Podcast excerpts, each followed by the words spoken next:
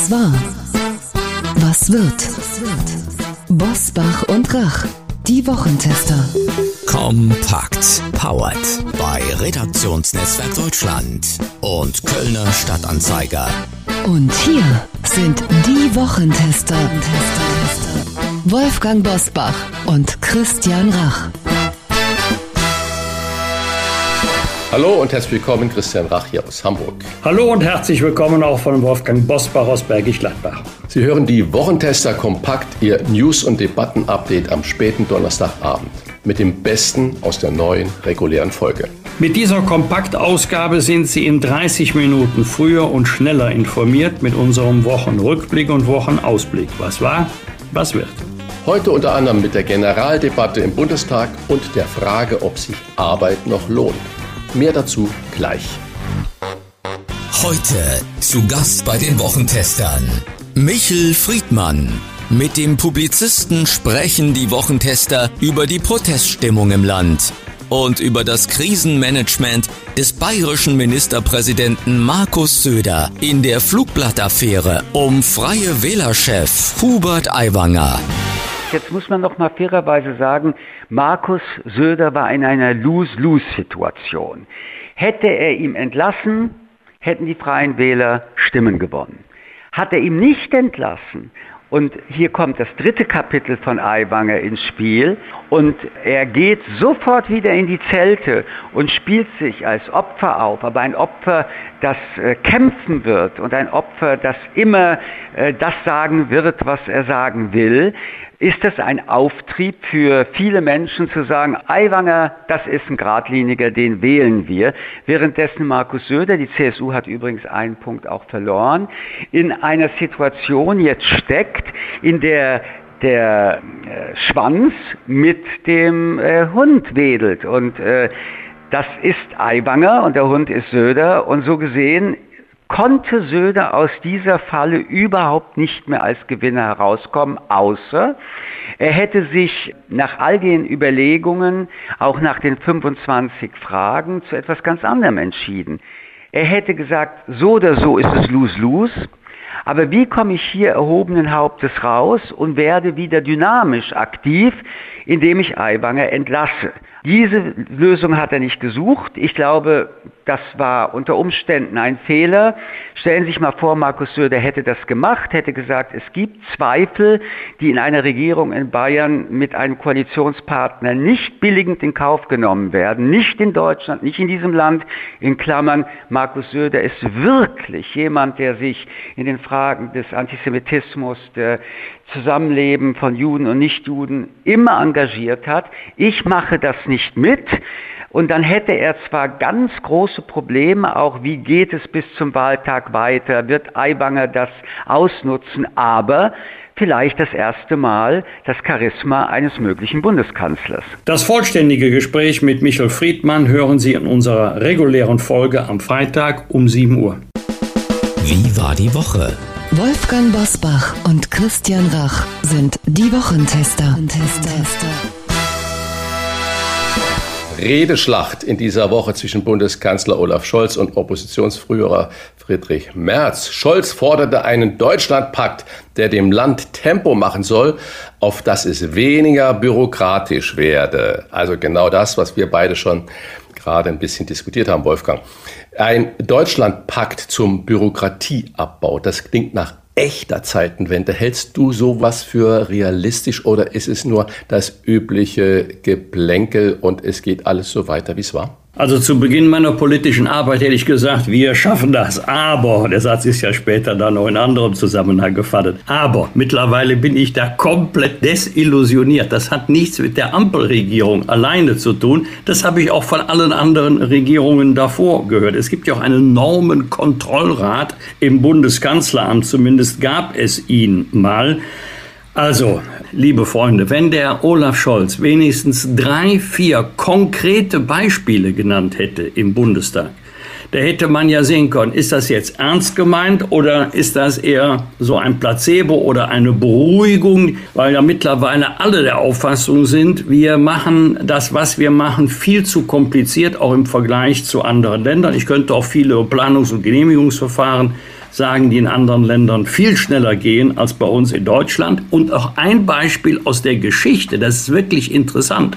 Viele von uns haben doch schon so acht oder zehn Jahre nach der Wiedervereinigung gesagt, aber Respekt, was in den neuen Bundesländern in der Infrastruktur in relativ kurzer Zeit alles geleistet wurde. Straßen, Schienen, Wasserwege. Warum? Weil wir wussten bei der Wiedervereinigung mit dem Planungsrecht West, bekommen wir die Infrastruktur in den neuen Bundesländern nie zügig auf Vordermann gebracht. Das dauert alles viel zu lange. Deswegen haben wir ein Verkehrswegeplanungsbeschleunigungsgesetz beschlossen. Ein tolles Wort, Verkehrswege. Ja, wunderschön, ne? Ein wunderschönes Wort. Beschleunigungsgesetz mit einer gerichtlichen Instanz. Das war das Bundesverwaltungsgericht. Und wenn die beschlossen hat, war beschlossen. Entweder konnte gebaut werden oder nicht. Man hätte ja mal, weil sich das bewährt hat, auf den verwegenen Gedanken kommen können, nach Fristablauf, das war ja befristet, dieses Recht auf die große Bundesrepublik Deutschland, auf alle 16 Bundesländer zu übertragen. Nein, ist leider nicht geschehen. Also, wenn etwas dringend ist, schafft es der Gesetzgeber doch. Aber, Freunde, wir müssen immer nach vier Jahren Bilanz ziehen. Was nützen uns 100 gestrichene Vorschriften, wenn 200 neue dazugekommen sind. Also warten wir mal ab, was aus der Zeitenwende unter der Überschrift Entbürokratisierung wird. Ich persönlich bin da Skepsis, aber schön wäre es, wenn ich Unrecht haben würde. Menschen können im Gegensatz zu ihnen einfach rechnen, war einer der Vorwürfe von CDU-Chef Friedrich Merz. Thema war die Frage, inwiefern sich Arbeit in niedrigeren Einkommensklassen durch die geplante Erhöhung des Bürgergeldes noch lohnt. Laut einer aktuellen Bildumfrage sagen 52 Prozent der Deutschen, Arbeit lohnt sich nicht. Christian, du hast einen guten Überblick über die Gastronomie. Deine Einschätzung werden in der Gastronomie oder auch in anderen Branchen zukünftig noch mehr Kellnerinnen und Kellner oder Hilfsköche sagen, ich entscheide mich lieber fürs Bürgergeld als für den Stress in Küche und Service. Ja, ich weiß nicht, ob diese Fragestellung dann äh, so genau richtig ist. Also ich denke nicht, dass es bei vielen der Kollegen und Kolleginnen ein aktiver Entschluss ist, dass sie hochrechnen. Aber die Tendenzen, da hatten wir letzte Woche schon mit Uli Jörges natürlich auch drüber diskutiert, die ist zweifelsohne da, dass die Leute, die dann acht, neun Stunden äh, arbeiten und am Ende vielleicht 200 Euro im Monat mehr haben, als wenn sie nicht arbeiten, sich das natürlich überlegen, ob sie in diesem Job bleiben. Auf der anderen Seite, wir sind ja alle für den Mindestlohn und am besten noch mehr. Und wenn ich dann aber auch in seriösen Medien die Rezessionen lesen über Gastronomiebetriebe, die Preise, die dann ein Schnitzel dann oder eine Portion Nudeln dann mal kosten soll, dann wird mir also regelrecht immer übel. Man auf der einen Seite sagt man, die nehmen es von den Lebendigen, das kann sich ja keiner mehr leisten, fordert aber gerechte Bezahlung für die Mitarbeiter. Es ist ja nicht so, dass diese erhöhten Preise alles immer nur in die Tasche der Chefs und der Chefinnen geht und das Auto immer noch dicker wird, das dann vor der Haustür steht. Nein, viele Betriebe haben erkannt, dass der Staat das Problem nicht regeln kann kann, sondern dass sie selber dieses Personalproblem in die Hand gehen müssen. Und dazu gehören sehr, sehr gute Arbeitsbedingungen und nicht nur Bedingungen, sondern auch Bezahlungen. Das macht natürlich zusätzlich zu den erhöhten Energiekosten, zu den erhöhten äh, Kosten für Lebensmittel, die äh, Mehrwertsteuerdiskussion, äh, die ja jetzt da ganz massiv gerade äh, aufläuft, äh, das treibt natürlich die Preise und äh, deswegen sind diese Diskussionen, ich würde sie gar nicht auf deine Frage auf die Gastronomie beschränken, in den Pflegeberufen, bei den Ärzten, in den Praxen, aber auch in Handwerksbetrieben oder sonst was. Da muss ein Umdenken stattfinden, damit sich die Arbeit da noch lohnt. Was sich mir aber nicht erschließt, sind diese Dinge, dass wir auch für viele einfache Tätigkeiten keinen mehr finden, äh, der das machen möchte. Zum Beispiel im Supermarkt mithelfen, die Regale aufzufüllen. Unglaublich viele Tätigkeiten. Dafür werden ebenfalls keine Menschen mehr gefunden. Ich äh, denke, Da sollte man drüber nachdenken, ob das nicht wirklich mit dieser, von, wie du es gerade gesagt hast, Erhöhung des Bürgergeldes auch zusammenhängt. Weil warum soll jemand Mineralwasserkisten oder sonstige Kisten stapeln, wenn er für das fast gleiche Geld diese harte Arbeit nicht machen soll? Da ist was dran. Und das können wir hier im Gespräch nicht äh, machen. Und die Bildzeitung, wenn sie 50 Prozent der Bevölkerung glaubt ja, 50 Prozent glaubt nein, ähm, dann sollte das einem zu denken geben. Und man muss darüber nachdenken, wie man die Arbeit attraktiver macht oder ob es doch Verpflichtungen gibt, wenn die Leute Bürgergeld bekommen, dass man nicht dann auch vom Staat oder von der Sozialgemeinschaft ein Entgegenkommen oder eine andersweitige Verpflichtung äh, dieser Leute haben kann. Es gibt viele, denen geht es nicht gut, das wissen wir alle. Darum geht es überhaupt nicht. Die sollen von der Solidargemeinschaft unterstützt werden. Aber äh, man muss auch gucken, dass die Leute, die sagen, nee, warum soll ich das tun, dass man denen eben nicht einfach diese Freiheit äh, der Wahl überlässt. Vielleicht noch zwei Gedanken von mir ergänzend. Berühmt geworden ist ja die Zahl 2311 Euro, eine amtliche Zahl für einen Vier-Personen-Haushalt, genau. also zwei Erwachsene plus zwei Kinder im Bürgergeldbetrug. Und diejenigen, die jetzt überlegen, Arbeitseinkommen oder Bürgergeld, vergleichen ja nicht Bürgergeld mit ihrem zukünftigen Bruttoeinkommen, sondern mit ihrem zukünftigen Nettoeinkommen. Und in der Tat mag es dann Fallgestaltungen geben, wo sich manche sagen, bei wirtschaftlicher Betrachtung lohnt sich das für mich nicht. 2311, das ist ja inklusive Kosten der Unterkunft, weil ich auch durch Erwerbstätigkeit nicht mehr verdienen kann. Aber ich bin der festen Überzeugung, es ist für viele auch eine Frage der Ehre oder eine Frage der Würde, ob sie ihren Lebensunterhalt Unbedingt. selbstständig, eigenhändig verdienen, durch eigene Hände Arbeit oder ob sie auf staatliche Transferleistungen angewiesen sein möchten. Ja, da hast du völlig recht und das dürfen wir natürlich überhaupt nicht vergessen, ähm, dass Arbeit auch Würde darstellt, wenn man denn auch äh, vernünftig bezahlt wird. Aber äh, im umgekehrten Schluss, wenn man sich das addiert, wie hoch sollen die Löhne noch steigen und wer kann sich dann was noch wie leisten? Auch das muss dann natürlich trefflich äh, diskutiert werden.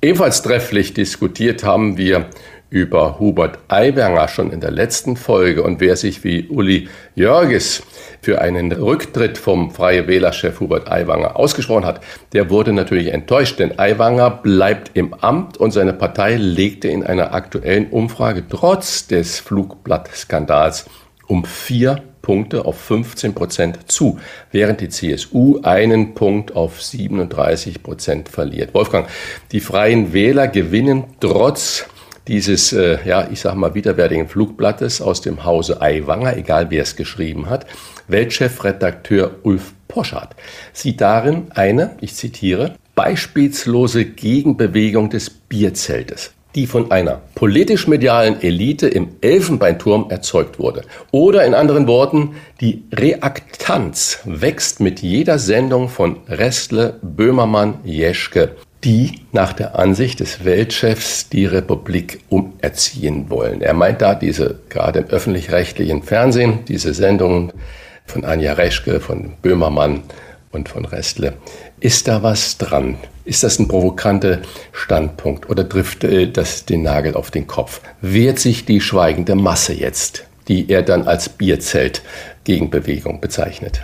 Also eine beispiellose Gegenbewegung des Bierzells ist ja eine originelle Formulierung, die teile ich allerdings nicht, weil mir das etwas zu schlicht ist. Damit sagt ja Ulf Poschardt, es wären sich diejenigen, die stark alkoholisiert Lieder singen, die man nicht der Hochkultur zuordnen kann. Das ist ja so die, die dampfende Atmosphäre zwischen Maßkrug und Semmeln in einem Bierzelt. Nein, ich habe in den letzten Wochen viel zu viele getroffen, die ich überhaupt nicht der Bierzeltatmosphäre zuordnen kann, die gesagt haben, so, hier ist aber gut.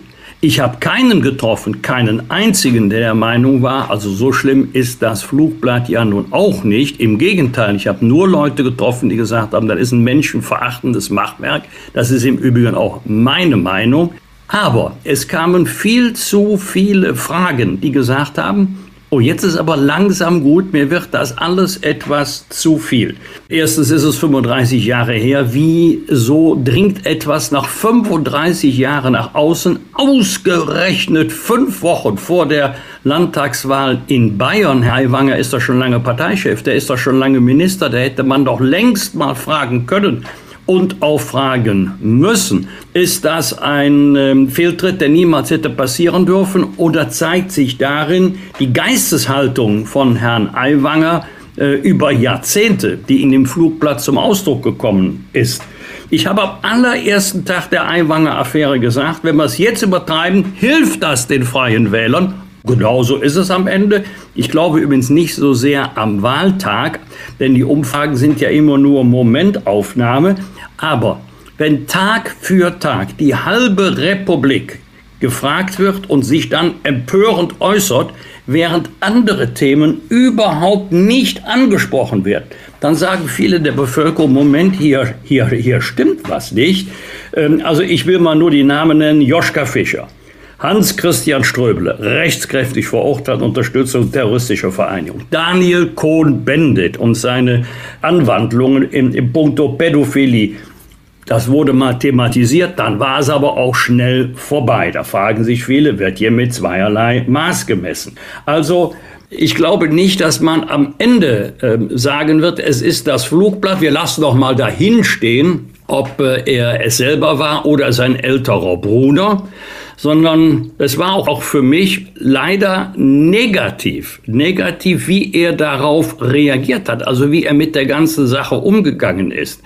Das war immer so eine Mischung aus Trotz und Reue. Also mich hat der Umgang überhaupt nicht überzeugt. Er hat mich da eher ratlos zurückgelassen. Aber dass der Sachverhalt, wie war es denn tatsächlich, am Ende kaum noch eine Rolle gespielt hat, das hat mich schon etwas bedrückt.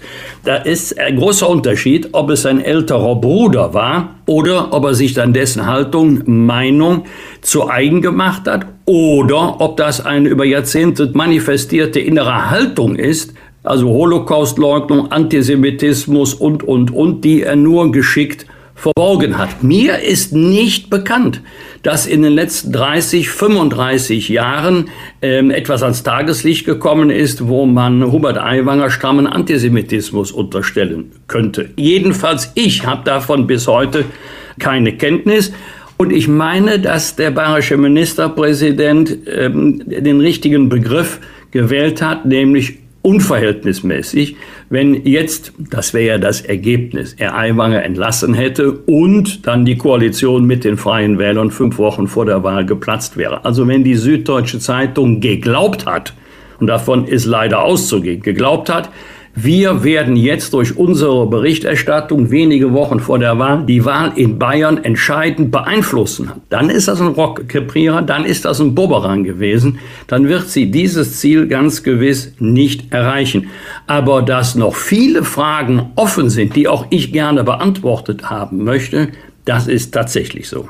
Ja, wir werden da gleich natürlich äh, mit äh, Michael Friedmann darüber sprechen, wie er das Ganze sieht. Und äh, das sind spannende Diskussionen. Nur noch Nachfrage, was Ulf Pochert meinte, ist vermutlich auch in Bezug auf, ich erinnere mich an die Sombrero-Affäre bei der Bundesgartenschau in Mannheim, wo die älteren Damen, die da so Tänzchen gemacht haben, nicht mit Sombrero auftreten durften ja, oder eine Rasta-Sängerin ja. äh, nicht auf dem Festival wegen kultureller Aneignung. Ist es nicht das, was er meint, dass irgendwann das Fass zum Überlaufen gebracht wurde mit der Bevormundung ja. und der Moralität? Und jetzt gar nicht, dass Aiwanger dann nur so ein Tropfen war, der das Fass dann zum Überlaufen bringt. Ja, die Bevölkerung möchte durch Medien informiert werden oder unterhalten werden. Samstagsabends beispielsweise. Da ist ja meistens nicht schwere politische Kost angesagt. Sie möchten informiert werden und sich die Meinung selber bilden. Sie möchten nicht permanent belehrt und vor allen Dingen nicht erzogen werden. Das gilt für die Medien, das gilt aber auch für die Politik. Die muss sich immer wieder fragen, werden wir den gestellten Aufgaben gerecht und erfüllen wir die Erwartungshaltung der Bürgerinnen und Bürger. Und zu dieser Erwartungshaltung gehört ganz bestimmt nicht belehrt und erzogen zu werden. Ich sage noch einen Satz zu Aiwanger.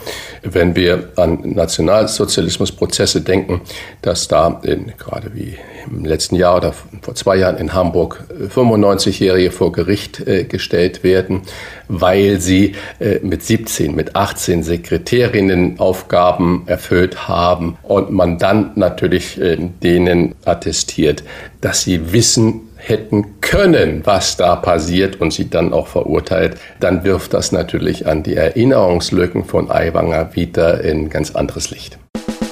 Was wird? Was wird? Wolfgang Bosbach und Christian Rach sind die Wochentester. Am Wochenende überträgt RTL erstmals die neue Saison der amerikanischen Football League NFL. Ab sofort werden in der Regel am Sonntagabend unserer Zeit die wichtigsten Footballspiele live übertragen. In Konkurrenz zum Marktführer sonntagsabends ARD Tatort oder auch zu allen anderen Unterhaltungssendungen, die auch im Schwestersender bei RTL, zum Beispiel Vox laufen mit Grill den Hensler oder Kitchen Impossible. Wolfgang, ist das eine weitere Amerikanisierung unseres äh, Programms und unserer Kultur? Und äh, erste Frage war das. Und äh, zweite Frage, interessierst du dich für American Football persönlich und glaubst du, dass das ein Erfolg wird bei RTL? Also ich glaube, dass hier eine Nische besetzt wird. Ich glaube nicht, dass jetzt ähm, American Football überschwappt nach Europa und Deutschland in dem Sinne, dass unsere Lieblingssportarten Fußball, Handball dadurch ähm, ersetzt werden könnten. Nein, dafür ist es zu sehr amerikanisch. Das gilt übrigens auch für Baseball. Da muss ich allerdings gestehen, dass ich die Regeln bis heute nicht ganz verstanden habe, aber das kann auch an mir liegen. Ich habe tatsächlich einmal ein ähm, Footballspiel gesehen, da brauchst du viel Sitzfleisch. So ein Spiel kann ja äh, drei bis vier Stunden dauern, aber die effektive Spielzeit ist je nachdem 4 mal 15 Minuten, 4 mal 12 oder 2 mal 20 Minuten. Also noch einmal würde ich es mir nicht ansehen, vielleicht mal reingucken, auch unter dem Gesichtspunkt, was machen die eigentlich für eine Show davor, dazwischen, dahinter. Äh, in Amerika ist ja das Endspiel Super Bowl das Sportereignis des Jahres mit einer legendären Halbzeitshow. Aber mir gibt es bei dieser Sportart viel zu viele Unterbrechungen. Also da sind die Unterbrechungen ja länger als die reine Spielzeit. Nein, Football-Fan werde ich nie, aber ich glaube, dass American Football auch in äh, Deutschland viele interessierte Zuschauer finden wird. Also, dass sich der Einkauf der Rechte für RTL durchaus lohnen kann. Am Dienstag erscheint die Biografie von Mr. Tesla, Elon Musk, geschrieben von Walter I. Asaxon, der bereits die Biografie von Apple-Gründer Steve Jobs verfasst hat. Isaacson hat Elon Musk zwei Jahre lang begleitet. Christian, einige Inhalte sind im Vorfeld schon durchgesickert, zum Beispiel die schlechte Beziehung zu seiner Tochter, die ein Problem mit dem Reichtum ihres Vaters hat. Das ist ein Problem, was meine drei Töchter nie haben werden. Sie galt als Kommunistin. Wie ist das mit deiner Tochter? Hat die Spaß an deinem Beruf, an deiner Leidenschaft, am Kochen? Oder sagt sie Essen gerne? Also so meine Haltung, aber nicht selber unbedingt immer in der Küche stehen. Ja, ich versuche ja immer, so wie du das auch machst. Zwei deiner Töchter sind ja absolut privat. Deine älteste Tochter sucht ja selber das Licht der Öffentlichkeit in der Politik oder beim Tanzen. Und das ist eigentlich das Beste, was man machen kann, dass man die Kinder, wenn man in der Öffentlichkeit steht, wenn sie das nicht wollen, schützt. Und so handhaben wir das auch. Meine Tochter hat kein Interesse an Öffentlichkeit und geht da auch wunderbar distanziert mit um das Schöne. Sie ist keine Kommunistin und sie wird auch keine, wo nicht irgendwelchen überbordenden Reichtum erben. Das ist auch gar nicht in meinen Gedanken drum, was sollte man hinterlassen oder was sollte man nicht hinterlassen. Man sollte ein positives Gefühl hinterlassen, Wärme hinterlassen, Zutrauen, Liebe hinterlassen, Vertrauen hinterlassen. Und ähm, das ist äh, bei uns gelungen. Ich habe ein wunderbares Verhältnis zu meiner Tochter und wir haben einen tollen Austausch, auch über meinen Beruf, auch über Politik. Sie zwingt mich in vielen Dingen auch nachzudenken und anders zu denken. Und äh, das ist wunderbar und das ist der eigentliche Schatz und nicht ein irgendwie geartetes Vermögen oder Erbe. Und ich bin froh, dass wir ein so wunderbares Verhältnis haben. Am Dienstag lädt Apple zu seinem Neuheiten-Event. Erwartet wird die Vorstellung des neuesten iPhone, der neuesten iPhone-Generation, muss man ja sagen. Wolfgang, bist du jemand, der immer neueste Technik braucht? Faszinieren dich Innovationen wie das neueste der neuesten iPhone? Eindeutig nein. Ich habe in meinem Leben noch nie ein iPhone besessen, im Gegensatz äh, zu den äh, vier Damen des Hauses Bosbach. Die haben alle. Nein, das stimmt nicht, Sabine nicht. Also, Nein, wirklich nicht. Ich habe in meinem Leben noch kein iPhone besessen, muss allerdings sagen, meine Töchter schwören auf iPhone, aber ich schwöre nicht mit. Und ich frage mich immer, muss das sein? Ist es jetzt nur neu, um Kaufanreize zu setzen, oder sind die neuen Möglichkeiten der Technik sinnvoll? Sind sie notwendig? Können sie mir die Arbeit oder zumindest das Leben etwas erleichtern? Da komme ich meistens zu dem Ergebnis Nein. Ich ziehe da mal eine Parallele zum Auto. Da gibt es Dinge, das ist mir einfach manchmal zu viel. Hier blinkt, da blinkt, drei neue Schalter. Da musst du dich ja erstmal zurechtfinden. Ich glaube, dass es dort Abteilungen gibt, die immer wieder überlegen, was kann man dem Autofahrer jetzt noch anbieten. Aber weiß jeder Handwerker, nach Fest kommt ab. Du kannst den Autofahrer auch so sehr verwirren, dass er sich gar nicht äh, so sehr auf den Verkehr konzentriert, wie es eigentlich sein müsste. Auch da frage ich mich immer, wenn es was Neues gibt, jetzt immer mal wieder beim Kraftfahrzeug, macht mir das, das Führen eines Kraftfahrzeuges einfacher oder verwirrt es nicht mehr? Um ein bisschen in deiner Branche äh, zu bleiben, Christian, trifft jetzt nicht unbedingt die Gastronomie, aber die Hotellerie ist ja auch artverwandt.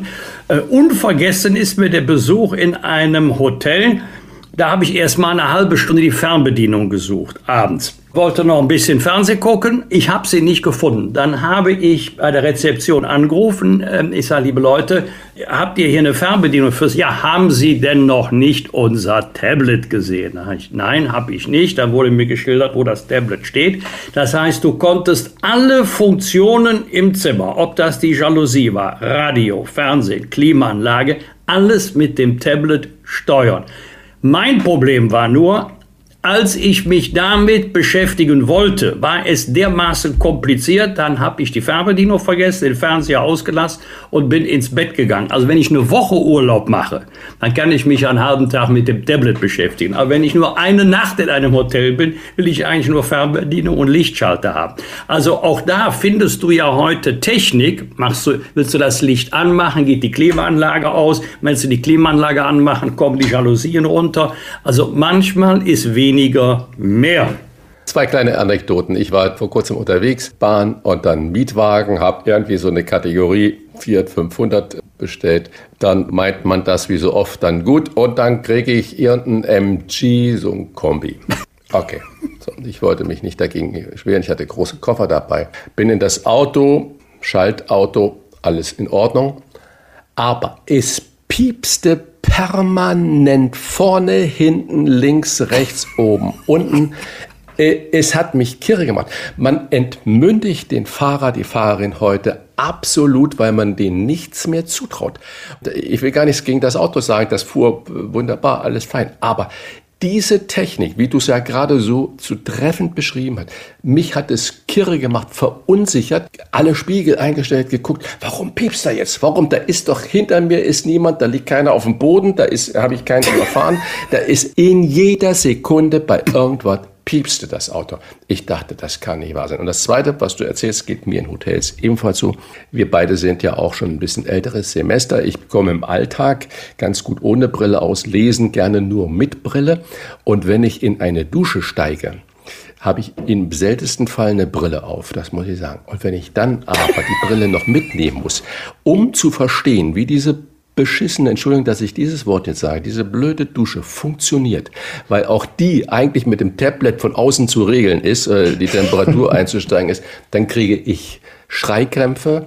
Ich bin gar nicht Technik abgeneigt, überhaupt nicht. Aber solche Dinge, das Lichtschalter in einem fremden Zimmer, das, den Fernseher an oder ausmachen oder dass ich weiß, wie der Computer, den ich dann da habe, wo ich ihn reinstöpseln kann.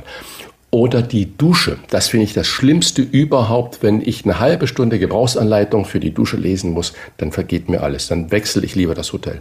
Am Donnerstag tauft EU-Kommissionspräsidentin Ursula von der Leyen das erste mit grünem Methanol betriebene Containerschiff. Das wurde von einer südkoreanischen Werft gebaut und wird nach seiner Jungfernreise nach Europa in der dänischen Hauptstadt Kopenhagen erwartet. Christian, ein Containerschiff mit Methanolantrieb. Zeigt das nicht, dass wir uns auch beim Autoantrieb nicht voreilig nur auf E-Autos verlassen sollten? Ja, das ist ja das, wo, wozu ich dann sage, im Moment bin ich da froh, dass wir auch mal die FDP haben, die auch mal den Finger hebt und ab und zu mal bremst. Und zwar im positiven Sinne bremst, die, die sagt, okay, wir tragen das alles mit, aber wir müssen, wie das Schlagwort ja heißt, technologieoffen sein. Und wenn wir heute anfangen, aus ideologischen Gründen Weiterentwicklung von Technologie zu verhindern, äh, dann werden wir in 10, 20 Jahren ein riesiges Problem haben.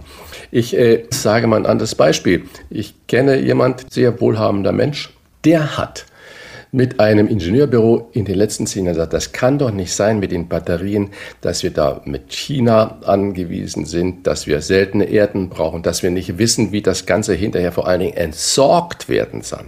Gibt es nicht andere Speichermöglichkeiten? Die haben geforscht und entwickelt mit dem Riesenteam mit mehreren hundert Millionen eigenem Geld und haben eine Speicherkapazität, eine Speicherbatterie gefunden, die aus organischen Bestandteilen funktioniert. Man höre und staune die jetzt produktionsreif ist. Sie haben das alles ans grüne Wirtschafts- und Umweltministerium geschickt und gesagt, Sie wollen das gerne in Deutschland jetzt zur Serienreife bringen. Es gibt keine Schulden, die brauchen keinen, der das da weiter finanziert. Aber Sie würden das gerne hier machen, um bei uns die Transformation hinzukommen. Es gibt noch nicht mal eine Antwort. Es gibt noch nicht mal eine Antwort. Und genau das ist das, wo ich sage, was nicht sein kann, dass wir nur noch ideologisch verblendet in eine Richtung marschieren, ist es richtig. Wir müssen mit großen Schritten, mit großer Geschwindigkeit einen Change hinbekommen. Da bin ich vollkommen, das weißt du, Wolfgang, bin ich vollkommen dafür. Und dass das nicht immer alles glatt geht und nicht immer allem, jedem gefällt und dass das Geld kostet, d'accord. Aber wir dürfen doch nicht die Augen verschließen vor weiteren Technologien, vor weiteren Möglichkeiten. Wir dürfen doch unseren Ingenieuren und Wissenschaftlern nicht verbieten, daran zu forschen, um vielleicht diese Brückentechnologie, E-Batterien, so wie sie heute gebaut werden, irgendwann hinter uns zu lassen und auf andere Möglichkeiten umsteigen zu können.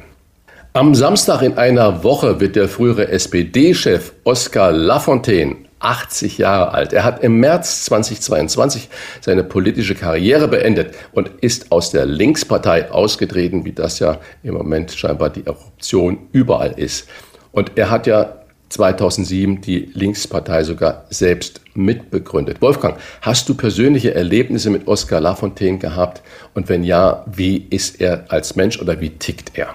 Jein, wir waren ja kurze Zeit zusammen äh, Mitglied des Deutschen Bundestages, aber wir hatten nie Gemeinsamkeiten in der parlamentarischen Arbeit, erst recht nicht außerhalb der parlamentarischen Arbeit. Die Frage, wie tickt der Mann? Also das würden vor allen Dingen gerne die Mitglieder der Linkspartei und seiner ehemaligen äh, Parteifreunde, die Genossinnen oder Genossen in der SPD wissen. Ich kann nur sagen, keine Ahnung. Ähm, ich kann mich noch erinnern, das muss Anfang März 1999 gewesen sein, als Oskar Lafontaine, Rot-Grün ist ja gerade an die Macht gekommen, das war die Regierung Schröder-Fischer. Oskar Lafontaine hat ja plötzlich hingeschmissen, und hat fluchtartig das Lokal verlassen, ist als Finanzminister zurückgetreten, als SPD-Vorsitzender, als Mitglied des Bundestages und äh, ist ja seitdem in der Öffentlichkeit nur noch sehr, sehr selten aufgetreten. Ich erinnere mich deshalb noch, weil die Nachricht auch für die äh, Kollegen aus der SPD, vielleicht sagt dem einen oder anderen noch der Name etwas, Dr. Dieter Wiefelspütz, auch Innenpolitiker wie ich, überrascht hat. Die waren völlig platt denn das war der Tag, an dem wir in die USA geflogen sind, zu Beginn der Verhandlungen über Entschädigung für NS-Zwangsarbeit. Da waren ja auch Kollegen aus der SPD dabei, die waren völlig fassungslos, Also er hat zunächst die SPD und dann die Linkspartei ähm, wirklich vor ein Rätsel gestellt und den Parteien große Probleme bereitet. Ich kann die Frage nicht abschließend beantworten, wie er tickt. Vielleicht kann das Sarah Wagenknecht. Bosbach und Rach. Im Internet diewochentester.de das waren die Wochentester kompakt mit Unterstützung vom Kölner Stadtanzeiger und dem Redaktionsnetzwerk Deutschland. Wenn Sie Kritik, Lob oder einfach nur eine Anregung für unseren Podcast haben, schreiben Sie uns auf unserer Internet- und auf unserer Facebook-Seite. Fragen gerne per Mail an kontakt.diewochentester.de. Und wenn Sie uns auf einer der Podcast-Plattformen abonnieren und liken, freuen wir uns ganz besonders. Die reguläre Folge hören Sie am Freitag um 7 Uhr. Danke für Ihre Zeit. Was war?